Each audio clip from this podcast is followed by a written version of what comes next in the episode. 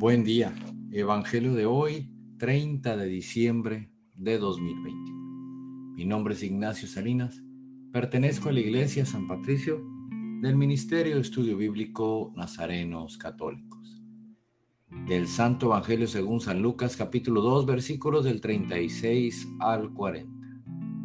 En aquel tiempo había una profetisa, Ana, hija de Fanuel, de la tribu de Aser era una mujer muy anciana, de joven, había vivido siete años casada y tenía ya 84 años de edad. No se apartaba del templo ni de día ni de noche, sirviendo a Dios con ayunos y oraciones. Cuando José y María entraban en el templo para la presentación del niño, se acercó Ana, dando gracias a Dios y hablando del niño a todos los que aguardaban la liberación de Israel. Una vez que José y María cumplieron todo lo que prescribía la ley del Señor, se volvieron a Galilea, a su ciudad de Nazaret. El niño iba creciendo y fortaleciéndose, se llenaba de sabiduría, y la gracia de Dios estaba con él. Palabra viva del Señor. Reflexionemos. Este Evangelio nos recuerda lo importante que es la familia y ya que estamos terminando este año, el año siguiente construyamos una familia nueva con Jesús. Empecemos con el pie derecho y sintamos ese llamado de Jesús a nacer de nuevo.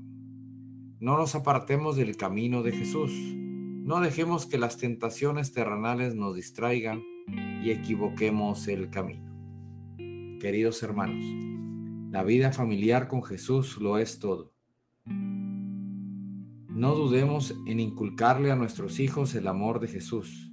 Es lo único que tendrán para apoyarse en situaciones difíciles.